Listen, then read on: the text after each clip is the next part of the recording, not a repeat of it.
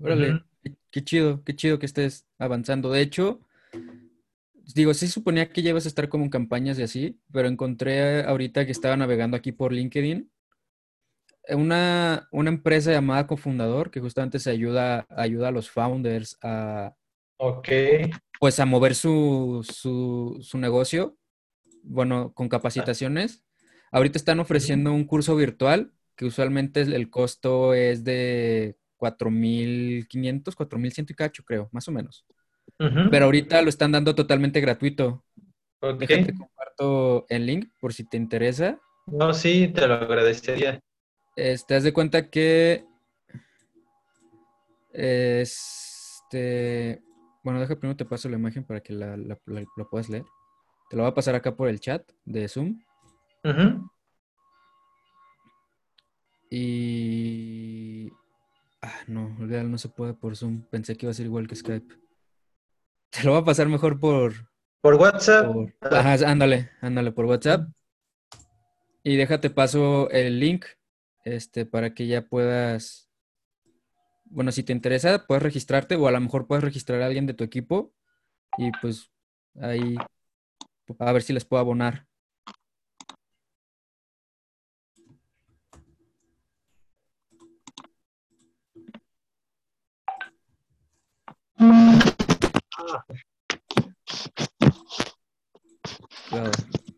Sí, sí, sí. Listo.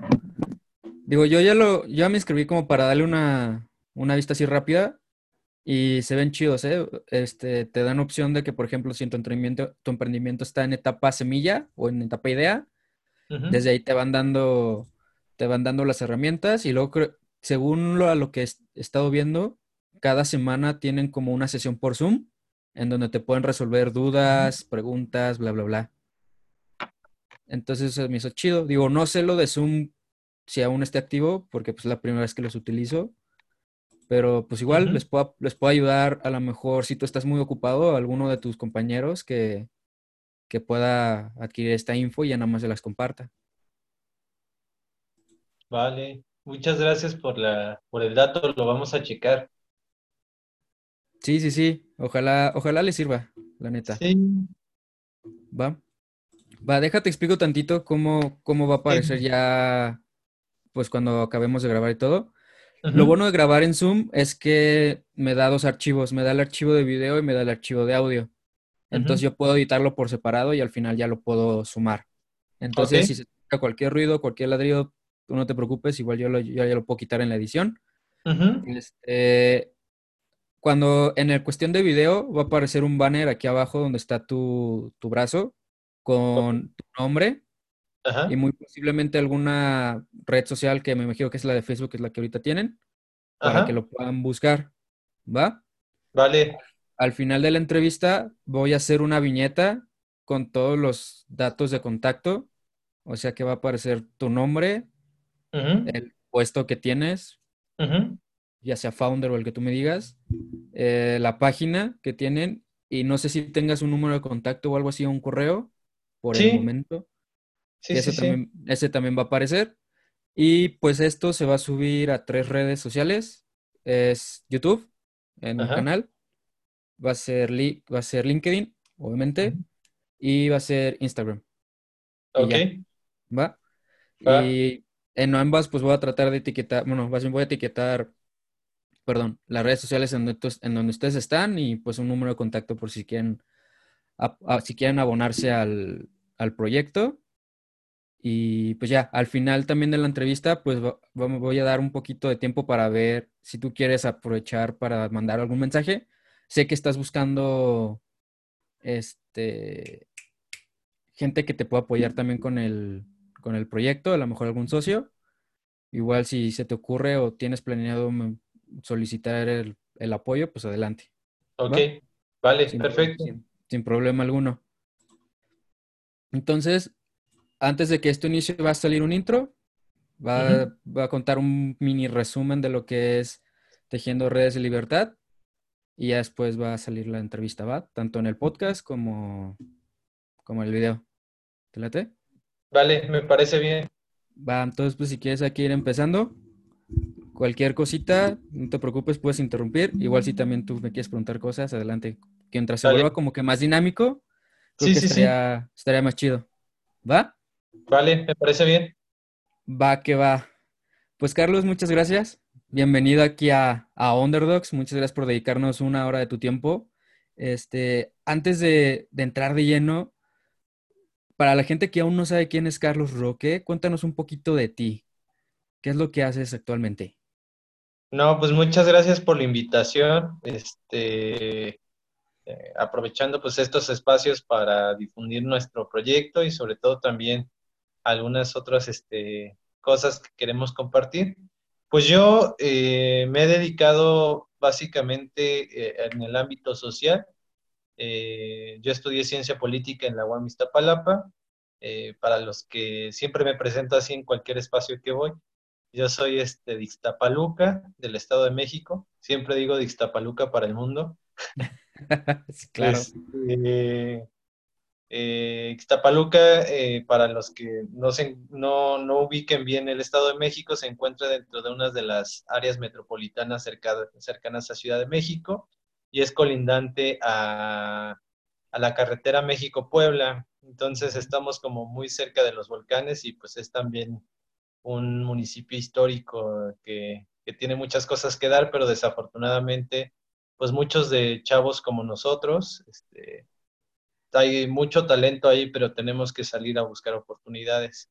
Estudié ciencia política en la UAM Iztapalapa, estuve ahí cuatro años y afortunadamente, por azares del destino, yo uno de mis temas de investigación era eh, las relaciones de Japón con otros países, pero pues ya sabes, uno hace las tesis y ya después el, ámbito profesional te va llevando a otros caminos.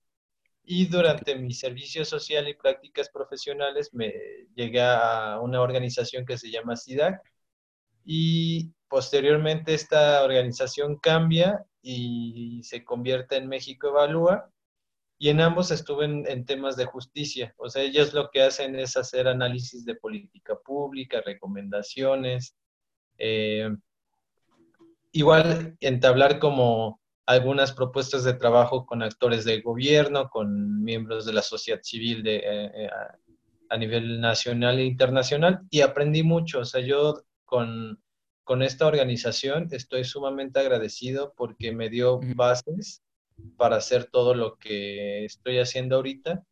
Eh, yo entré como a los 19 años y estuve aproximadamente pues un año, año y medio con ellos, en el cual aprendí bastante. O sea, los investigadores que estuvieron ahí me enseñaron mucho y sobre todo también tuve la oportunidad como de empezar a hacer otras cosas, ¿no? en, durante ese inter, eh, INJUVE empezó a organizar como, como encuentros internacionales en materia de política pública de la juventud. Y pues ya sabes, ¿no? Tú dices, bueno, aplico una convocatoria y es como una moneda en el aire si ocurre o no. Sí, claro.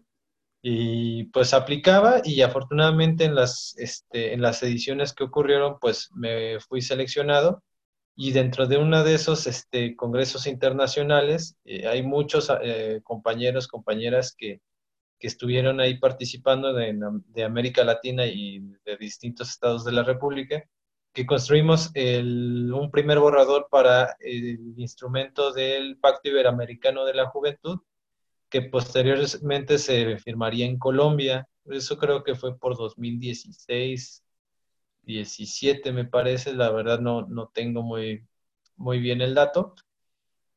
Y, de ahí pues he estado como, creo que estos dos eventos fueron clave como para hacer más cosas por mi cuenta, ¿no? Creo que me han influido bastante. Digamos ya fuera del ámbito profesional, este, pues sí he estado como en temas de sistema de justicia penal, he estado como también tratando de emprender cosas y y, sobre todo uno de mis objetivos que miembros de mi comunidad, este, chavos, chicas, este, que, que son de Ixtapaluca, que hay, que hay mucho talento, pero desafortunadamente, como te digo, este, hay que salir de nuestras comunidades para, para buscar oportunidades y que siento que en algún momento todos estos aspectos, algún proyecto en, el cual tenga, tenga que llegar allá, para que más, este, más personas tengan como oportunidades. Y pues, ¿qué más te puedo decir? Eh, a mí me encanta todo el ámbito de lo social, o sea, es un aspecto que no he dejado. Y eh, pues básicamente los ratos libres que, he pasado pues han sido bastante para, para crear cosas. Qué chido, Carlos. Oye, ahorita que mencionas esta cuestión social, este, que te encanta, creo que últimamente he estado leyendo un libro que se llama Moonshot. Este, si desconoces el término Moonshot, es como estas, em, estas startups, estas empresas que cambian radicalmente al mundo, ¿no? Por ejemplo, el Moonshot es Facebook, es Google, es Tesla, este, Amazon, ¿no? Que revolucionaron el mundo de una manera muy fregona, ¿no? Pero detrás de todos estos moonshots tienen una causa noble. Por ejemplo, Facebook lo que quería era conectar a todo el mundo. Tesla lo que quiere es salvar a la humanidad llevándonos a Marte. Este, ¿cuál es, cuál es la causa noble que hay detrás de todo lo que tú estás haciendo? ¿Qué es lo que te impulsa, que es más allá, o sea, que, es más fuerte que a lo mejor ganar dinero o a lo mejor obtener fama relativamente? ¿Cuál es la causa noble detrás de los proyectos que tú haces? Mira, yo, yo lo que te podría decir es, desde niño siempre he tenido como la ilusión de que independientemente del espacio donde estés, tengas las oportunidades para cumplir tus sueños, independientemente si si cometiste errores, si no naciste dentro de los espacios más privilegiados, si eres de una comunidad este, sumamente alejada o hay escasez de cosas. Creo que, uno de los aspectos más importantes que, he tratado de, poner en mi empeño y sobre todo de mi conocimiento y, esfuerzo para hacer los proyectos que, que estamos haciendo es generar oportunidades independientemente de tu circunstancia, ¿no? Porque, como te decía, a mí me marcó mucho, este, yo toda la, desde que era niño, ya a mi hermana ya no le tocó este aspecto, pero a mí sí. Desde que era niño era como migrante, no estuve viviendo en, partes de Ciudad de México, en, en Ecatepec, luego en Chimalhuacán, o sea, me estuve moviendo hasta que este, me establecí en Ixtapaluca Ok. Y básicamente, pues esto es el, el, espacio le tengo mucho cariño porque pues ahí tuve a mis amigos, ahí tuve este, educación y eso. Sin embargo, exactamente, cuando vas creciendo, pues te das cuenta que pues de donde vives hay muchas cosas que no tienes, ¿no? O sea, por ejemplo, las universidades que, que sí las hay, pero muchas veces no hay como la oferta que tú quieres, o en el tema del empleo, que, que desafortunadamente el municipio no ha llegado como proyectos que sean enfocados en, perfiles que tengan como alto alto impacto, ¿no? No porque alguien esté en estos servicios eh, o, esté como en alguna empresa como Walmart u otras cosas, este, esté mal, ¿no? Pero creo que que no se ha visto como más allá del talento que, hay en, el municipio para hacer las cosas. Entonces, a partir de como de esos aspectos, creo que todo lo que he realizado, y digo de manera individual, porque pues este, eso creo que, que, los logros son colectivos, pero algunos este, aspectos que te impulsan son, te marcan mucho tu historia de vida.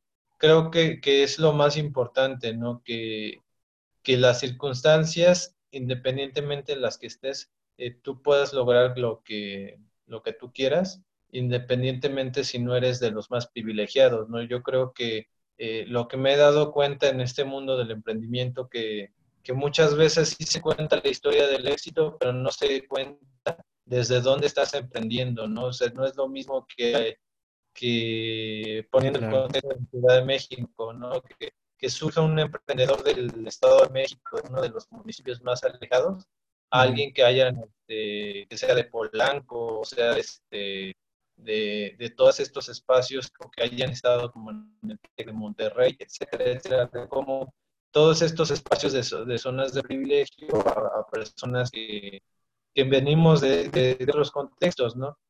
Sí, claro. Sé que al final de cuentas el ecosistema se ayuda mutuamente, pero sí creo que que el, ver estas barreras o estos aspectos es muy importante que, también se considere el momento de emprender. Porque muchas veces tú como emprendedor dices, bueno, pues caramba, como por ejemplo ponías Tesla, otros emprendedores este, tienen como ese éxito, pero también hay que analizar cuál es su historia de vida, dónde se relacionan, cuáles son sus conexiones. Y eso no quiere decir que sea determinante para que no hagas como algo extraordinario, ¿no? sino que nos ubica desde el punto de donde tenemos que partir y sobre todo qué, qué podemos hacer ante ello. Sí, claro, analizar todo el contexto para saber cómo poder avanzar, ¿sabes? Y creo que algo sumamente importante en esta cuestión a la hora de emprender es también la pasión con la que le dedicas al proyecto o a lo que sea que quieras resolver, ¿no? A la problemática que quieras resolver porque justamente como tú bien dices, ¿no? Si bien no es, no es, no es como una, una, no es como un punto, eh, no es un común denominador, perdón, el hecho de que a lo mejor hayas tenido todos los recursos de un inicio para poder emprender o no, o sea, eso es como que indiferente, pero creo que sí es algo que todos los emprendedores comparten, es esa pasión de, de, de arreglar esa situación, esa problemática que tienen porque, pues creo que tú ya lo estás viviendo, ¿no? Ser emprendedor, pues no es fácil, y menos en un inicio. Porque básicamente lo que están buscando cuando, cuando comenzamos es, una, sobrevivir, y dos, pues tratar de, de crecerlo, ¿no? Que, que, prácticamente son esas dos cosas. Ah, deja tu clientes, deja tu dinero, o sea, sobrevivir y crecer el proyecto, creo yo, ¿no? Y creo que para, para que esas dos cosas sucedan, necesitas tener un friego de pasión por lo que haces, porque si no, al primer tope que te encuentres te vas a caer y no te vas a levantar. O a lo mejor vas a dejarlo por un rato y a lo mejor así te vas, ¿no? Poco a poco, poco a poco, hasta que pues no se hace nada. Entonces, ahorita que nos estás comentando esta cuestión que esta, esta noble causa, que es la que tú tienes, cuéntanos cómo nació Tejiendo Redes de Libertad este proyecto tan interesante que quiere ayudar a las personas privadas de su libertad?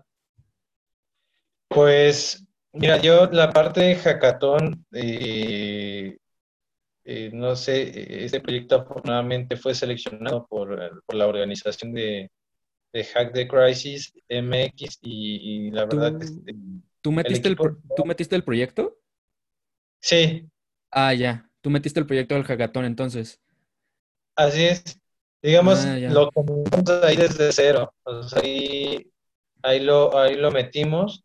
Ah, pero el contexto de ese proyecto es muchos de los del equipo, eh, y te digo el equipo porque posterior a Hack the Crisis, yo, yo inicié la iniciativa solo porque durante el hackathon se, este, fue bastante complejo, ¿no? Este, en primera instancia, cuando puse ahí el tema del cual quería trabajar, en la vertical de grupos vulnerables, pues nadie, nadie me decía, oye, pues yo, este, yo, yo me imaginé que muchos de ellos tenían como, como equipos, como iniciativas propias, y dije, bueno, voy a esperar un, ratito, el primer día fue como de esperar un poco en lo que llegaba alguien, y llegó una persona, pero al siguiente día, este, ya cuando estábamos empezando a hacer las investigaciones, como poner todo este del modelo de negocios y sobre todo la propuesta, eh, me dijo, ¿sabes que me siento mal? Y, eh, y ya, este, no, ya no quiero seguir. Y, y se fue. Entonces, a partir de ahí me quedé solo y la verdad que me inspiró mucho fue mi mentor Rubén Rebolledo. Eh, y creo que esta frase no se me va a este, quedar durante toda la vida y en cualquier proyecto en el que esté. Me dijo, le, le comenté, mira, te soy sincero, me acabo de quedar sin equipo eh, veo que, que muchos de, los otros proyectos tienen programadores de marketing, este, o sea, estaban bastante fuertes ¿no? en, el, en ese tema. Y, y, si tú me pides que, genere una app o que, porque no soy programador, soy politólogo, entonces, que sí, en algún momento quiero llegar a, a tener esos conocimientos, pero poco a poco. Y le dije, si tú quieres alguna programación, algún video muy super padre, eh, pues no. no lo voy a poder tener, esto, estoy solo. Me dijo, mira, lo, lo que te puede, lo peor que te puede pasar aquí en el hackathon es que salgas con, con contactos. te juro que ya, antes de que él me dijera eso, ya estaba como a punto de tirar la toalla porque pues veía, sí veía a los demás equipos y dije, no, o sea, tiene un buen de, de, producción y un buen de cosas y seguramente han tenido experiencia en los hackatones. Y ya que me dijo eso, me ayudó como a, a tranquilizarme más y dije, bueno, si eso es lo peor, que puede ser lo mejor? O sea, si, si lo peor es como conseguir contactos, ¿qué puede ser lo mejor?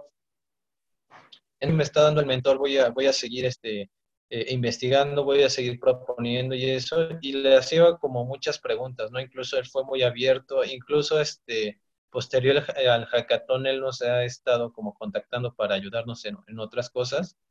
Y él, y yo le dije, no, bueno, sinceramente, si yo, si, si yo quisiera desarrollar una no lo puedo hacer ahorita, ni, ni un video súper perfecto. ¿Cuáles son los aspectos por los cuales no elegirías el proyecto y cuáles son los aspectos por los cuales sí los elegirías? Entonces él me dijo un aspecto clave que fue, creo que el proyecto de Tejiendo Redes de Libertad tiene un valor agregado y un impacto social bastante importante. Sí, claro. Y fue con respecto a eso. ¿En qué consiste básicamente nuestro proyecto? Eh, nosotros pretendemos apoyar a las personas eh, privadas de la libertad que van a salir por ley de amnistía. Ley de amnistía se ha venido hablando desde hace mucho tiempo. Eh, incluso la secretaria de gobierno, la secretaria de, perdón, de gobernación, Olga Sánchez Cordero, cuando fue este, parlamentaria, fue una de las propuestas antes de que saltara a la Secretaría de Gobernación y por el tema de COVID eh, se aceleró como todo este proceso. Para las personas que no conozcan qué es ley de amnistía, o pretende liberar a, delitos de bajo impacto y que no sean reincidentes, como temas, este, solo por hablarte de, algunos de ellos, como el como puede ser personas que hayan tenido aborto después de los este, de las semanas establecidas, personas que tuvieron este robo simple sin violencia, que tuvieron que, no sé, robar por, por, distintas circunstancias. Así es, o este, posesión de drogas, que alguien iba caminando y pues, eh, pues no, nada, no tiene nada de malo que, que, consuma sustancias, lo agarraron y a lo mejor era cierta sustancia eh, arriba de lo permitido que pueda exportar, entonces fue a la cárcel. Bueno, son como delitos que nunca tuvieron que llegar a la cárcel, como otras instancias. Ponía un ejemplo en, en, otro espacio, es como si a ti te robaran tu celular y tú lo que te interesa es pues, que te regresen tu celular, no una reparación del daño, pues que te regresen tu celular. A ti de nada te serviría es que, que no tienes tu celular y de, de todos modos metieran a esta persona en la cárcel. O sea, la cárcel tiene consecuencias sumamente devastadoras, tanto en el ámbito personal, en materia de derechos humanos y sobre todo también con tu vida este, familiar y, de amistades. O sea, lo pierdes prácticamente todo. Y más si eres mujer, y más si eres mujer, porque ahí es muy evidente el tema de género. Si, por ejemplo, si hay alguna mujer que es privada de la libertad por cuestiones de aborto u otro, u otro delito, prácticamente pierden a toda su red de apoyo. Entonces, ley de amnistía viene por tema de COVID porque familiares y organizaciones de la sociedad civil eh, pretenden liberar como este tipo de perfiles para que exista menos este, sobrepoblación en, prisión. Sin embargo, en términos reales, eh, la organización X Justicia, que es una ONG de, de aquí de la Ciudad de México, estima que van a ser liberadas alrededor de 4.600 personas y de esas 4.600 personas, 600 son mujeres. O sea, si lo vemos de manera global, eh, ellas estiman que son como básicamente el 7% de la población actual en, el sistema penitenciario, o sea, es casi nada. Pero de una u otra manera, el tema de ley de amnistía da parte a que este tipo de casos que nunca tuvieron que llegar a, prisión salen. Entonces, ¿cómo nosotros nos sumamos ante el tema de COVID? Pues, este, no sé si has tenido la oportunidad de ver como en las noticias o, distintos artículos que, pues, durante la contingencia se han, perdido millones de empleos. Entre los más afectados son, este, son jóvenes y sobre todo también aquellos que tengan que ver con el sector servicio. Dentro de prisión, todas las capacitaciones, eh, al menos lo que dicen las estadísticas oficiales, sobre todo de INEGI, todas las capacitaciones son en materia del sector servicios, carpintería, este, serigrafía, artesanías, este, incluso hay empresas que, de manufactura que van a, contratar a personas privadas de la libertad. Y, ahí pero si nos ponemos a pensar al momento de que ellas y ellos salgan, por una parte, eh, cuando alguien es privado de la libertad, existe un tema de estigmatización y sobre todo de discriminación por tener un, un, un ámbito penal independientemente de lo que hayas hecho, si lo hiciste o no, o sea, eso eh, no es como tan relevante en la discusión. Lo que sí preocupa es que cuando tú terminas tu sentencia, cuando tú ya, eh, tú ya este, te libera, pues que sigas teniendo ese estigma una vez que ya, ya acabaste, ¿no? Supongamos que a alguien le dieron 10 años, eh, entró a los 25, sale a los 35 años, que al momento de que ella o él quieran buscar un trabajo, pues se niegue por la de tema de antecedentes penales, o cuando ya esté 10 años dentro de prisión y quiera regresar a su casa, pues se dé cuenta que desaparecieron toda su familia, que ya no lo quieren ahí. Entonces, es un, es un tema brutal que, que me ha tocado vivir con personas que conozco, porque dentro de mi ámbito profesional me he, estado colaborando con instituciones que llevan estos temas. Ok. Entonces, uno de los aspectos que pensé durante la primera etapa de Hack de Crisis fue, bueno, uno de los aspectos que nosotros tenemos que garantizar es que su proceso de reinserción social o sea de su regreso a, a, a este ámbito de la vida cotidiana tenga oportunidades, porque al final de cuentas si ella o él opta por salir por ley de amnistía o, independientemente de ley de amnistía, todos los días están saliendo personas que, han concluido su sentencia o que tramitó algún beneficio para salir un poco antes de lo estimado y sobre todo tienen como ciertas características que tiene que ser. Al momento de salir en el minuto cero, pues ellas no lo hay como un, una sensibilización de qué es lo que va a pasar después. Al final de cuentas, tú, poniendo el mismo ejemplo de si tú tienes 25 años y sales de 35 años, pues es como si entraras en una, en una otra dimensión en el cual todo se haya detenido en tu tiempo y en tu espacio. Van a cambiar muchas cosas, la tecnología en la cual tú estuviste durante ese tiempo ya cambió, calles, familias, amigos, ya no se van a encontrar en el mismo espacio. E incluso algo tan simple como aquí en la Ciudad de México, hablando este, en, temas de eso, como ir al metro, ¿no? O sea, como las líneas del metro que conocías, o sea, ha cambiado totalmente el mundo. Es como si te, este, estuvieras en un espacio en el cual el tiempo es es relativo, ¿no? Sí, claro. En el, sentido que no conoces el contexto que está pasando afuera. Sí, claro. Me imagino que el, shock psicológico debe ser muy fuerte, porque entras con una realidad y pues obviamente dentro de una cárcel pues son cuatro paredes iguales 24/7, ¿no? Todos los meses. Entonces, sí creo, como tú dices, ¿no? Que a lo mejor no hay esta concientización de la propia persona privada de la libertad de, oye, ¿sabes qué? saliendo de aquí te vas a enfrentar a todos estos cambios, todo este shock nuevo de información que pues tú no estás enterado, no estás enterada. Vete preparando, ¿no? O sea, para que no te agarre tan, tan desprevenido, tan desprevenida.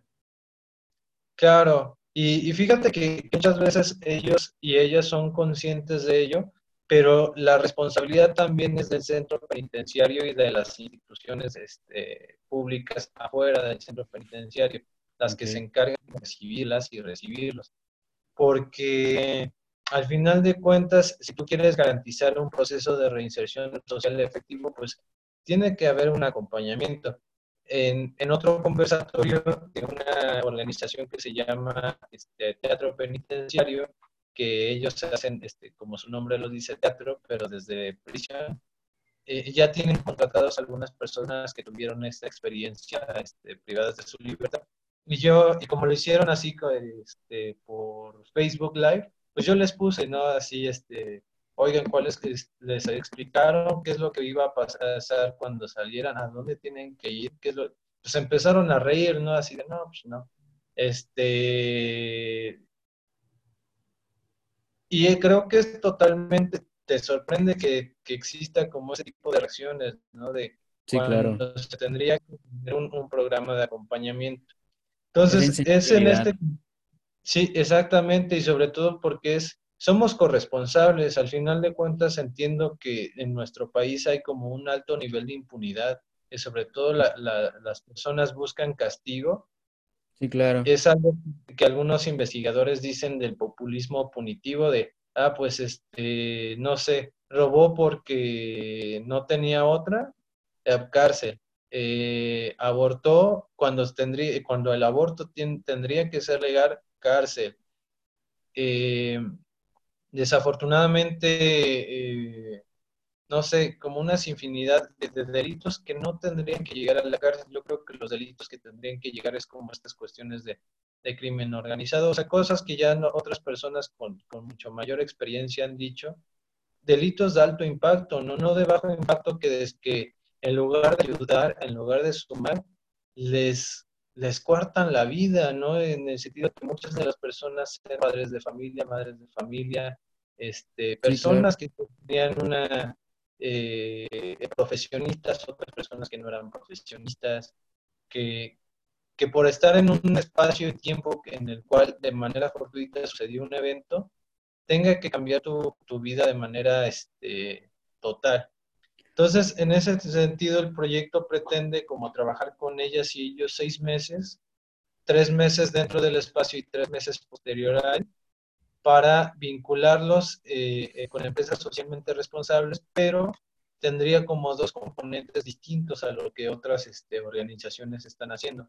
Es eh, uno, la capacitación en materia digital, que lo cual pretendemos como desde la parte de, la alfabetización digital, a que por lo menos tengan como nociones básicas de programación y, este, y si se puede, tener como, nos, como esta parte de la construcción básica de un robot o, o, que los podamos capacitar en, materia de, este, de, de, de brindar talleres en esos temas.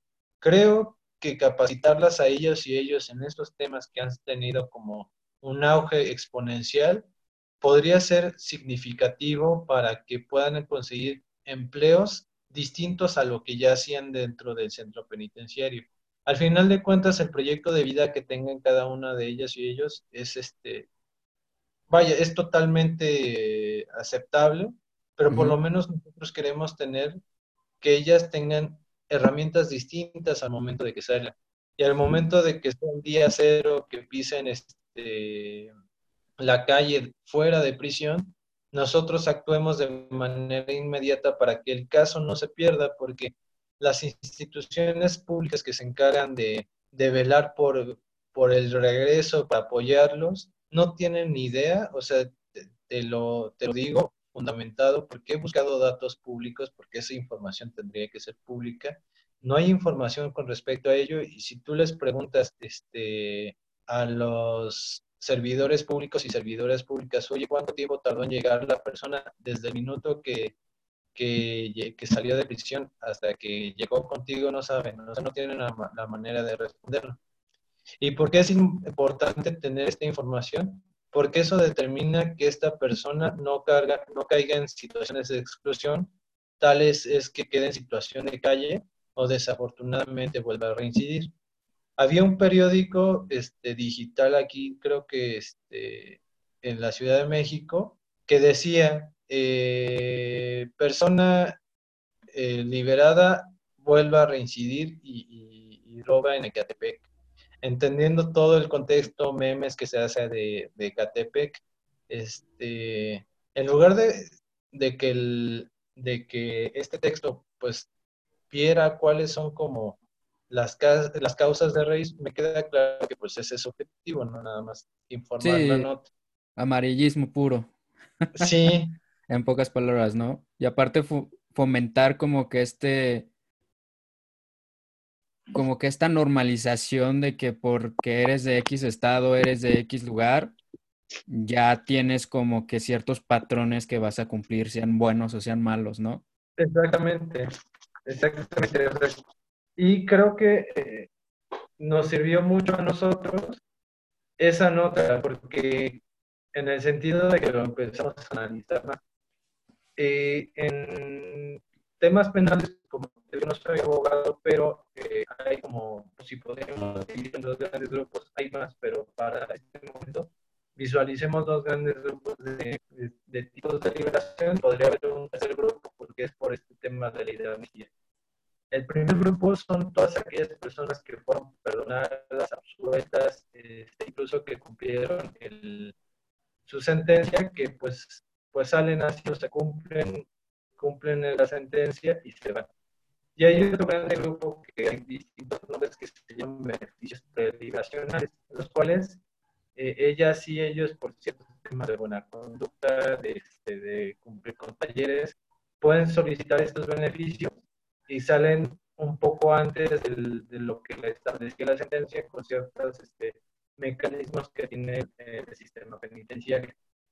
Pues la persona de esta nota salió por un beneficio. Él tenía brazalete que le daba seguimiento a, a donde fuera. Creo que a lo mejor establecieron como un radio en el cual no, se podía mover de, ese espacio, porque sí, mm. Entonces, teniendo como todo este análisis, dices, bueno, si ya tenía como un brazalete y eso, en primera instancia, ¿cómo consiguió? Porque fue robo a mano armada. ¿Cómo consiguió un arma? ¿Por qué decidió robar desde, desde que salió del centro penitenciario? ¿Qué, ¿Hubo acompañamiento? ¿Alguien le explicó a dónde tenía que ir? Por lo menos el centro penitenciario sabía que tenía redes este, familiares. Eh, hay como una infinidad de análisis que desafortunadamente la sociedad, hablo, hablo con, con datos, ¿no? Porque eso todos los que se dedican a, y nos dedicamos a ver estos temas, la cárcel solo está eh, a hablar de temas de prisión de, de, personas privadas de la libertad, solo ocupa los medios nacionales cuando hay este, motines, cuando se descubren temas de corrupción dentro del centro penitenciario, cuando hay como propagación de enfermedades, como en este caso es el tema de COVID, y este, con el tema de extorsiones. O sea, no quiero como decir que el tema de sea este, lo mejor del mundo, ¿no? hay desafortunadamente está ahí, es, es catastrófico. Sí, claro. Pero las personas, cuando tú le escuchas este, hablar, ¿no? Pues este, que se mueran las personas, que pena de muerte, no se dan cuenta que muchos de, muchos de estos casos en algún momento tienen que salir y como todos ciudadanos tienen este, Oye, Carlos, te estás escuchando un poco, te estás escuchando un poco, un poco cortado. No sé si te puedes acercar tantito más o no sé si hay la conexión. Ah, ¿Ya, ya me escuchas bien?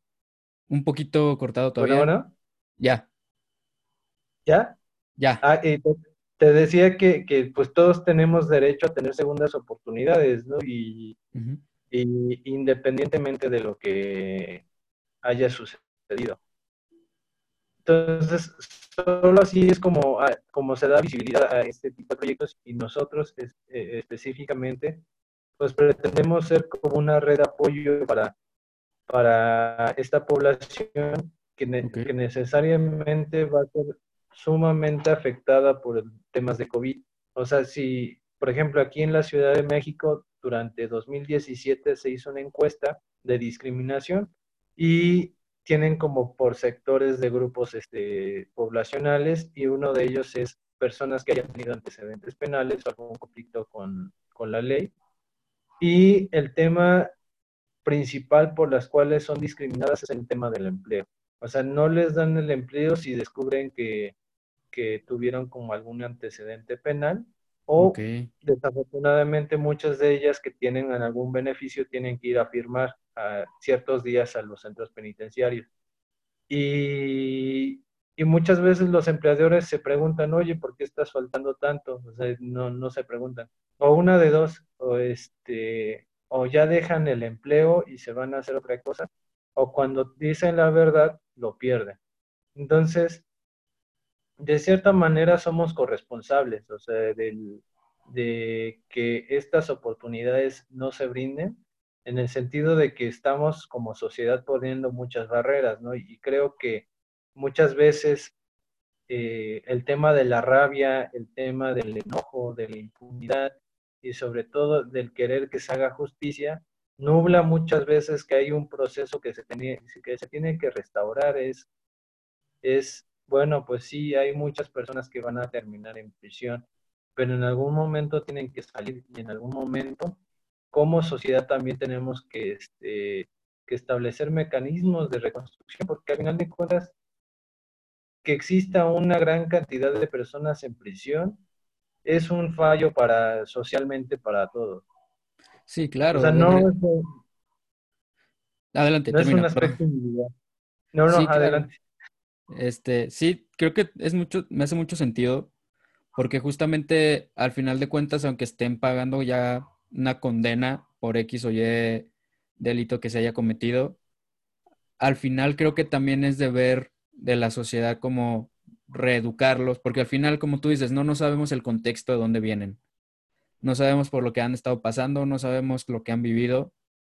Y creo que las prisiones deberían cambiar el enfoque y no verlo a lo mejor como un, un castigo y te vas a refundir ahí toda tu vida, sino te voy a dar otra oportunidad, aquí dentro te voy a tratar de enseñar cómo poder ser una persona de bien, a lo mejor dando capacitación ya sea psicológica, también técnica, como ustedes lo, lo, lo planean hacer para que ya cuando se cumpla esa condena, bueno, ya puedes rehacer una vida dentro de lo posible o dentro de los estándares normal, ¿no? Pero no por eso vas a tener o vas a estar totalmente estigmatizado, como tú decías, o tachado toda tu vida para que pues al final de salir de la, de, de la prisión pues entres a otra, ¿no? Y a lo mejor mucho peor, porque pues mínimo dentro de la prisión tenía ciertos, ciertas amenidades, ¿no? Pero fuera de ella pues ya es que sobreviva el más fuerte, ¿no? Y creo que justamente esa, esas situaciones pues te guían otra vez a reincidir o, guían más bien a estas personas a reincidir y pues se, se, vuelve este bucle sin fin, ¿no?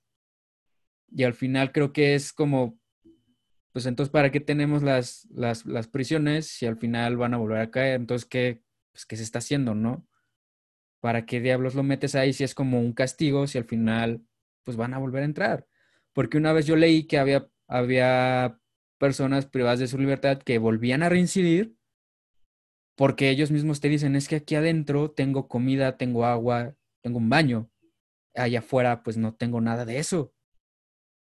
Entonces dices, oye, pues qué tan mal estamos que las personas que salen de las prisiones quieren volver a entrar porque no tienen, las no tienen los servicios básicos y no les enseñan a, pues a cómo mantenerse fuera.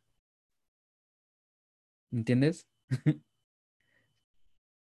o sí, sea, es como, te decía, este, e, e, es un tema este, de corresponsabilidad, o sea, en, estricto sentido, el, el, que alguien llegue a prisiones por alguna falla del sistema, de, de, todo el sistema en su conjunto, ¿no? Que, sí, claro. Que, como esta cuestión que narrabas, ¿no? De que muchas veces algunos de, ellos y, les es más viable regresar al centro penitenciario porque ya por lo menos tienen ciertas certezas de lo que, de lo que eh, saben que va a pasar, a que, este, digamos, vivan como cierto periodo en libertad. Pero no es culpa de él o ella, no es culpa de todos. Exacto.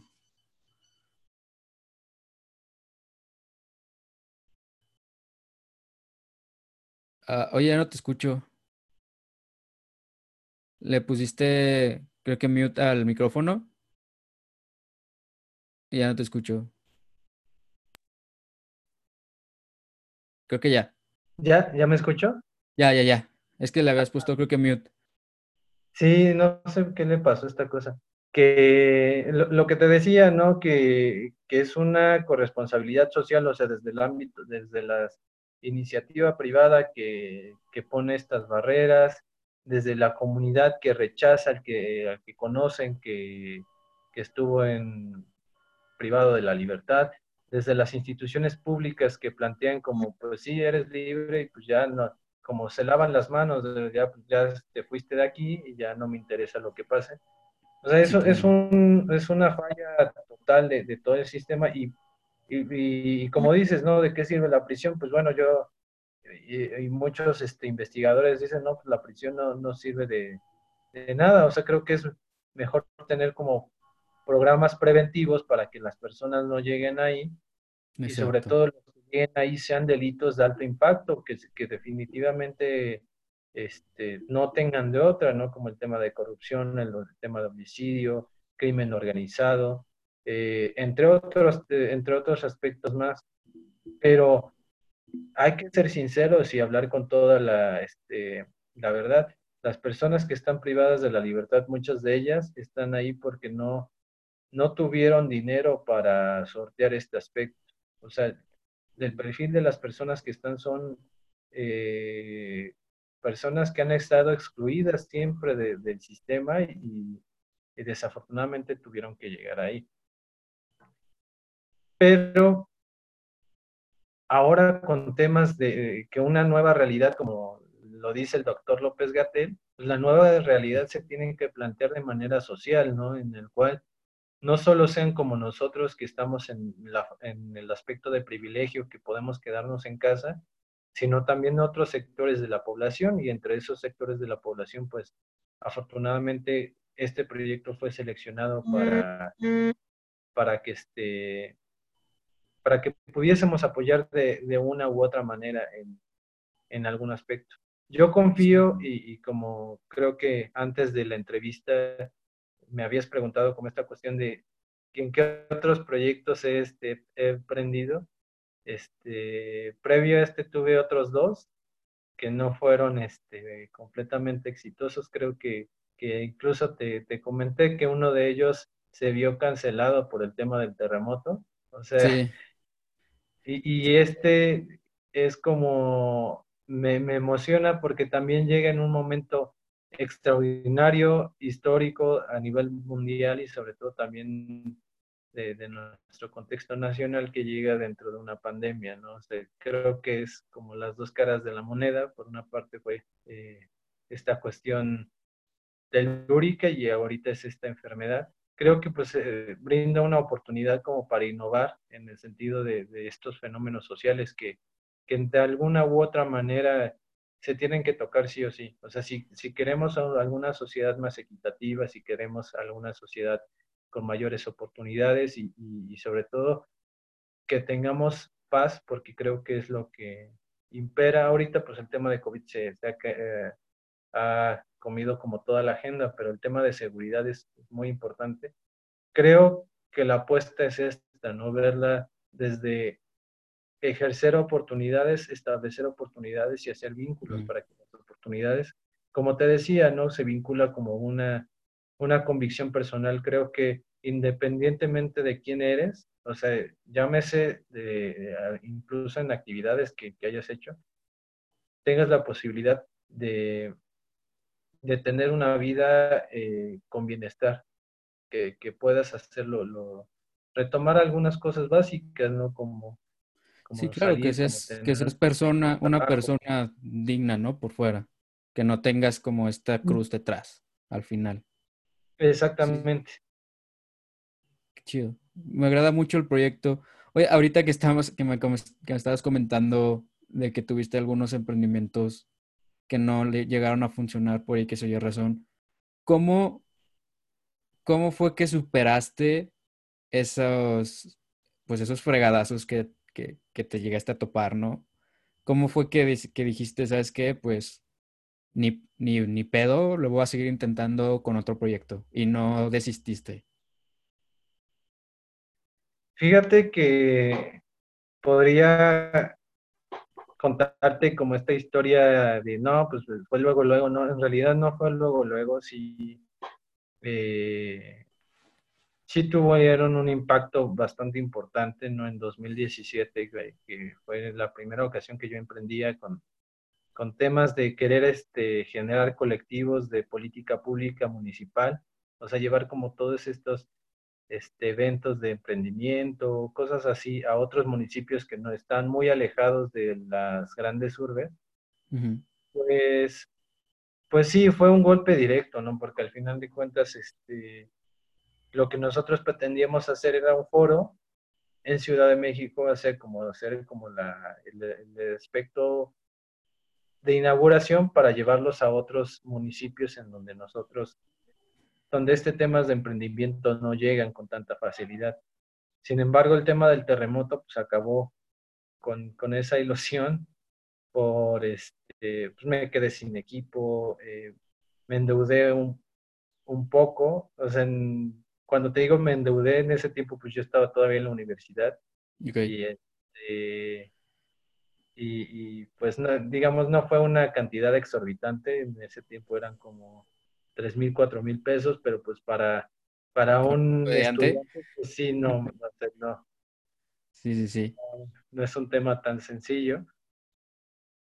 Y pues vaya, o sea, creo que, que lo que me hizo reponerme de todo esto es como tener todavía dentro de cuando ya entras a trabajar en algunas otras organizaciones, veas como áreas de oportunidad y digas, mm, creo que podría ser algo aquí. Y como te lo dije, y eso no es, este, creo que es bastante bueno y sobre todo también con estos temas de salud mental.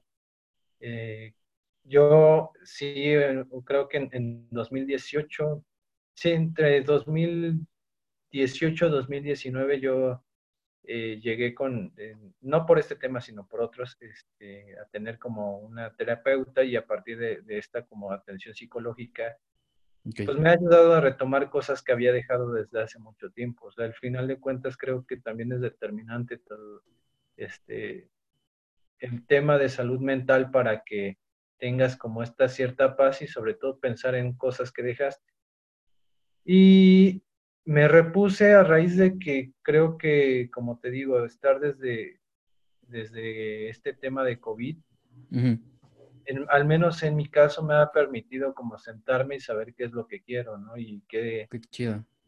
Qué, este, qué es lo que más, este, más allá de lo que, que estoy haciendo este, de manera profesional también, pues retomarme, retomar algunas cosas y entre ellas fue como es tener iniciativas como esta. Ahorita estoy como en este proceso de volver a confiar.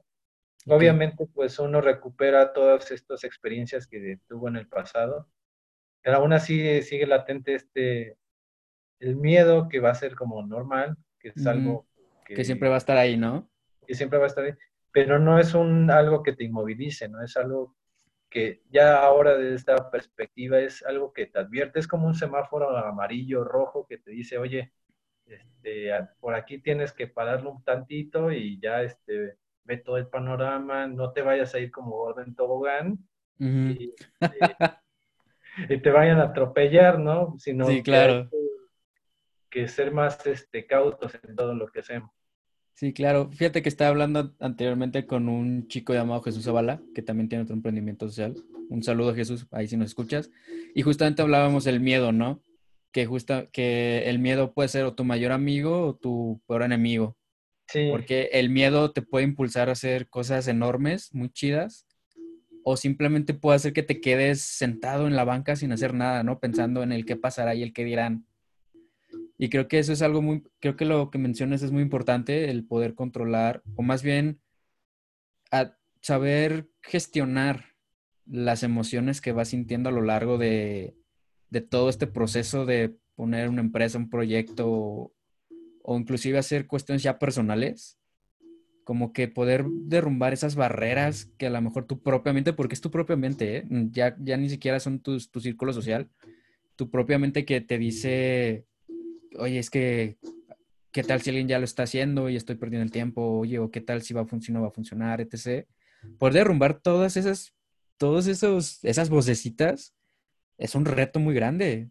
o sea, creo que se dice fácil, pero creo que sí se ocupa bastantitos pantalones como para hacer esta reintrospección e ir viendo qué, son verdad y qué cosas son pues imaginación que nunca van a pasar, ¿sabes?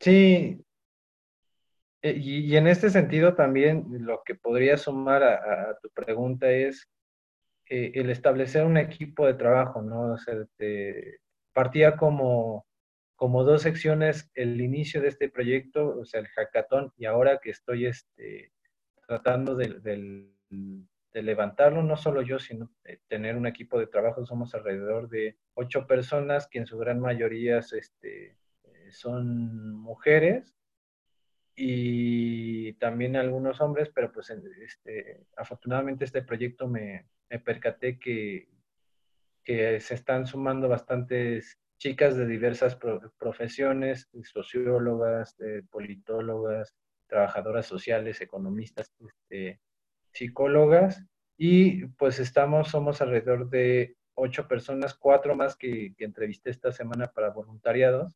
O sea, todos estamos como voluntarios final de cuentas, como te había explicado, creo que el tema de que tú hagas este, alguna profesión que te brinde por lo menos el financiamiento para comer, tener techo y pagar el internet y este y, moverte, no está de más. O sea, creo que algunos emprendedores dicen, o sea, eh, puedes combinar como las dos cosas y ya cuando tengas como la oportunidad, pues sí, ya te vas en, de 100%. Creo que todos los que hemos estado contribuyendo en este proyecto, independientemente de nuestra situación este, laboral, hemos estado poniendo empeño eh, en lo que hacemos porque consideramos que tiene como un valor bastante importante para la sociedad lo que estamos haciendo. Y como tú dices, a lo mejor sí hay otras organizaciones que ya llevan más tiempo y que ya lo han hecho, ¿no? Pero al final de cuentas los problemas sociales son tan grandes, son tan vastos que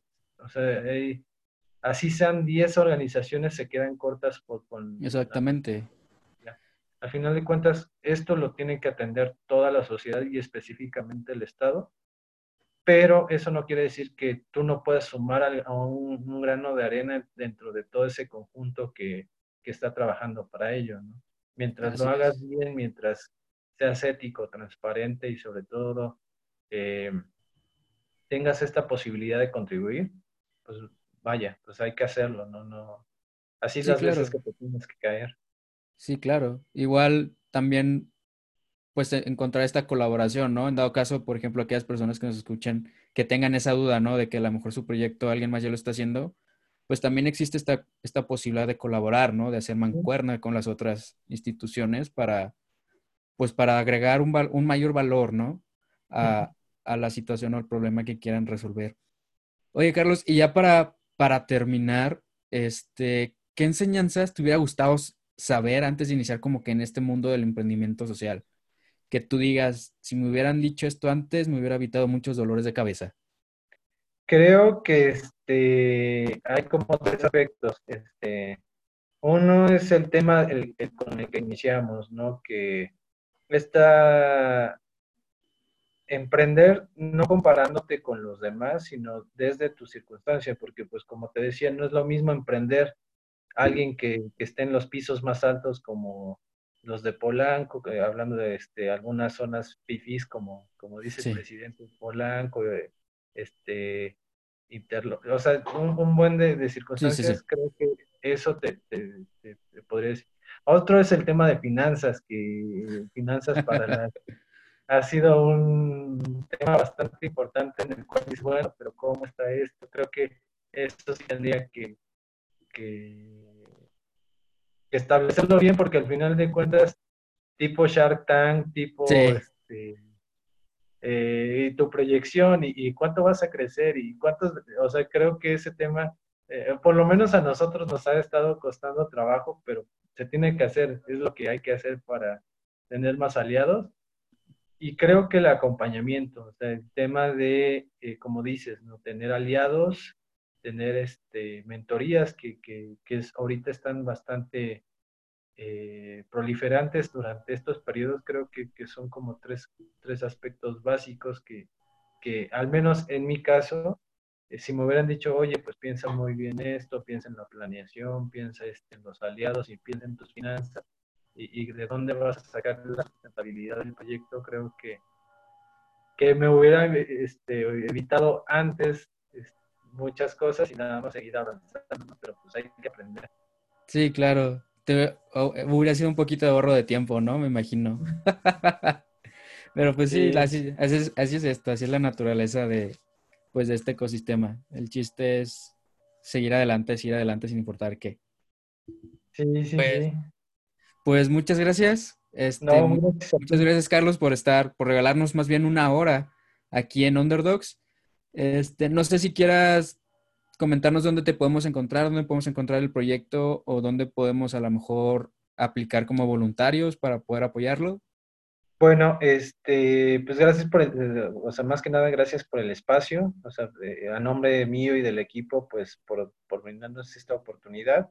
Y pues estamos en busca de, como dices tú, voluntarios y sobre todo también algún patrocinador o algún socio que se quiera unir con nosotros. Nos pueden encontrar en nuestras redes sociales como Tejiendo Redes de Libertad, tanto en Instagram como en Facebook. Eh, también puedo, este, me pueden encontrar a mí en, como en Twitter como arroba carlosroqueavi1. Y eh, pues incluso puedo brindar mi, correo electrónico que es carlos-roque-ávila.yahoo.com.mx ahí para cualquier aspecto, cualquier este, cosa, si se quieren unir. Ahorita estamos buscando programadores o ingenieras que quieran este, eh, unirse a nosotros. Nos ha costado bastante trabajo por este tema de, este, del voluntariado, porque pues sí, son los más, este, también dentro de, como siempre lo he dicho, en el proyecto La Cara y el Corazón son las trabajadoras y trabajadores sociales y psicólogos pero la parte importante también en materia digital son las programadoras e ingenieras que quieren unirse con nosotros. Y pues nada, que dejamos la red. Va, que va, qué chido, qué chido. Vas a ver que mucha gente va, se va a sumar al, proyecto. Y pues espero tenerte de nuevo aquí para ver los avances, para ver qué tanto ha crecido el proyecto en un futuro. Este, y pues muchas gracias. Muchas gracias por estar aquí. Gracias a ti. Perfecto. Y hasta aquí acabaría. Ajá. ¿Cómo te sentiste, Carlos? No, me sentí bien. O sea, sí me, empecé a estresar un poco cuando, este, creo, ¿sabes? Se silenció porque me entró una llamada y dije, no. Ah, ya, ya, ya, ya, ya. Ah, no, mira, no te preocupes. Este, aquí todo se puede editar, entonces, si en dado caso, por ejemplo, la próxima vez o en algún otro podcast similar a este, nada más comenta, ¿sabes qué? Ocupo tomar esta llamada, se hace la, la grabación corre, pero en la edición la podemos quitar. Y es como si no hubiera pasado nada. Ah, ok. Sí, estaba un poco preocupado por eso, pero me sentí bien, fíjate que este que creo que fue muy dinámico, espero que no, no haya sido muy monótono o algo así. No. No, al contrario, creo que es un, es un tema muy interesante que sí hace falta que más gente lo toque, porque pues como decías, ¿no? Pues, la neta casi nadie se, se, se pone a fijar en eso. Es como si fuera, no sé, como el, el regalo que nadie quiere y lo dejan hasta el final o ni siquiera lo voltean a ver. Creo que es eso. Pero no, para nada. Creo que es un tema muy, muy interesante. Y si tú me lo permites, creo que bueno, en primera te recomiendo el libro de Moonshot. Trata de leerlo. Igual. ¿En dónde, ¿en dónde lo conseguiste? ¿En Amazon? Lo conseguí en una Gonville, pero creo que lo puedes conseguir también en Amazon. Así es, Moonshot. Moonshot. De, de John Scully. Este, igual ahorita te lo, te lo paso. Ajá. Y justamente habla de, pues de cómo estas empresas que iniciaron súper chiquitas, pero con una causa noble bien fija, llegaron a crecer de una manera enorme y cambiaron el mundo. Y creo que este proyecto puede ser un moonshot en un futuro. Creo que si ustedes descubren esa manera de hacer que las cárceles se vuelvan más un centro de reinserción, de reinserción social mediante capacitaciones, etc., creo que desde ahí se puede cambiar de una manera muy significativa a México y muy posible al mundo, porque también pueden llegar hasta vender el método que, que ustedes pueden llegar a utilizar. Entonces, creo que este es un futuro moonshot si lo saben manejar bien y si le meten la investigación necesaria, la pasión necesaria, Y, y pues no sé, creo que creo que sí en un futuro tejiendo redes de libertad va a ser algo importante aquí, creo yo.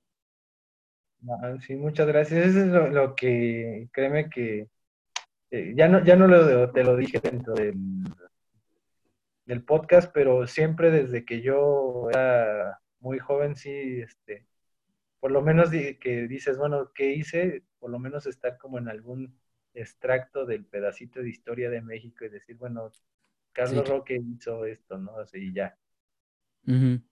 Y, creo que este, voy a hacer todo lo posible, el equipo va a hacer todo lo posible para que esto se lleve a cabo sí o sí.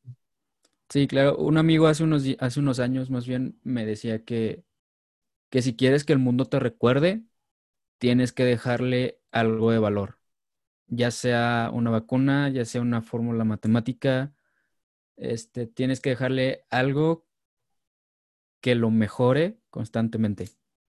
Y creo que eso es lo que ustedes están haciendo ahorita. Creo que sí están dejándole ese algo, ese que se llama tejiendo libertad para que pueda mejorar la sociedad, que tanto hace falta ahorita. Sí.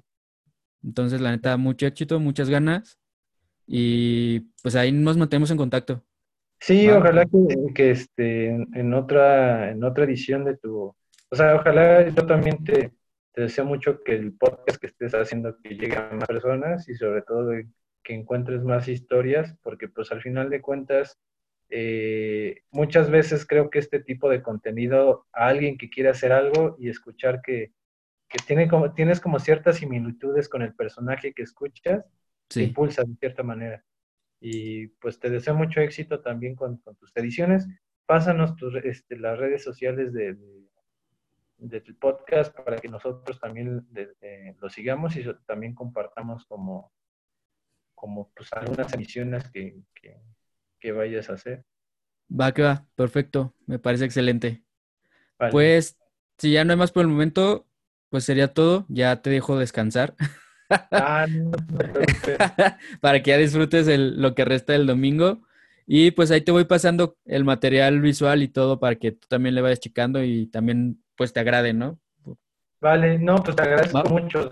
La, verdad es este espacio que, nos estás dando a los que, por lo menos a los de Hack de Crisis, este, está súper chido. Yo cuando pusiste eso dije, sí, vale, va. Y pues nada, ahora sí que este, eh, pues nos avisas para también darle difusión a, redes sociales. Y, me, gustaría escuchar la de mañana, la de Chico de Oaxaca, y a ver si me la pasas para, para escucharla. ah, sí, claro. Que, vas a sacar mañana. Bueno, el de mañana es el de Palía con Amor, que ah, es la persona de que, que, que, atiende a los, a los pacientes en fase terminal. Y el siguiente es el de Oaxaca, pero si quieres cuando tenga el de Oaxaca te lo, te lo mando, te mando el audio para que lo escuches y, y pues ya me digas también qué tal. ¿Te vale, pues muchas gracias. Va, que va, pues cuídate mucho, buen fin. Nos hablamos. Estamos en contacto. Bye. Hecho, bye.